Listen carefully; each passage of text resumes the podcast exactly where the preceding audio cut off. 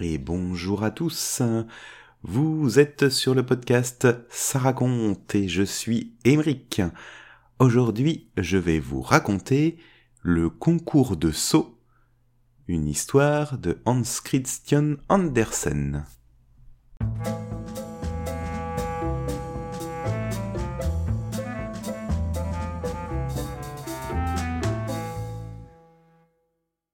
La puce, la sauterelle et l'oie sauteuse veulent une fois voir laquelle sait sauter le plus haut.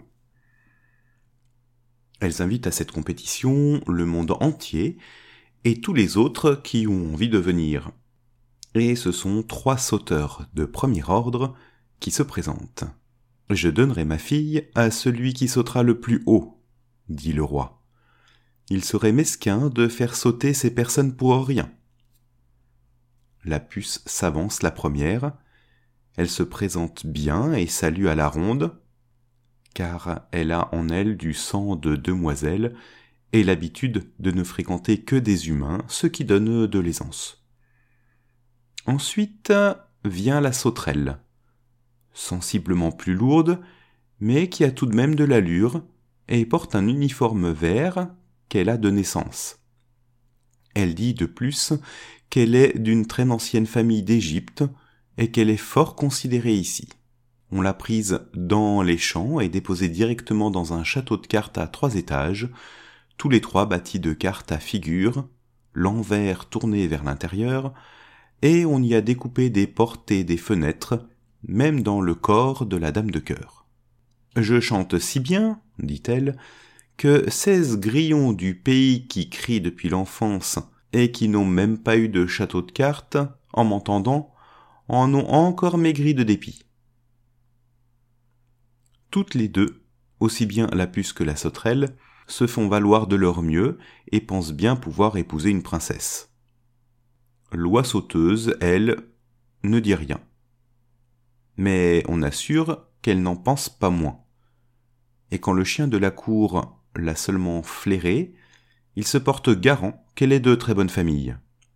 Le vieux conseiller, qui a reçu trois décorations uniquement pour se taire, affirme que l'oie sauteuse a un don divinatoire, que l'on peut voir sur son dos si l'hiver serait doux ou rigoureux, ce que l'on ne peut même pas voir sur le dos du rédacteur de l'almanach qui prédit l'avenir.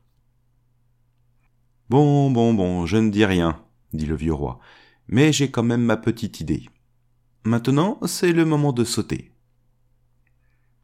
La puce saute si haut que personne ne put la voir.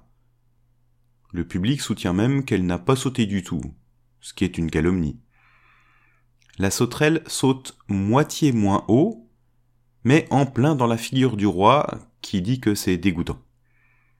L'oie sauteuse reste longtemps immobile. Elle hésite chacun pense qu'elle ne sait pas sauter du tout. Pourvu qu'elle n'ait pas pris mal, dit le chien de cour, et il la flaira encore un peu.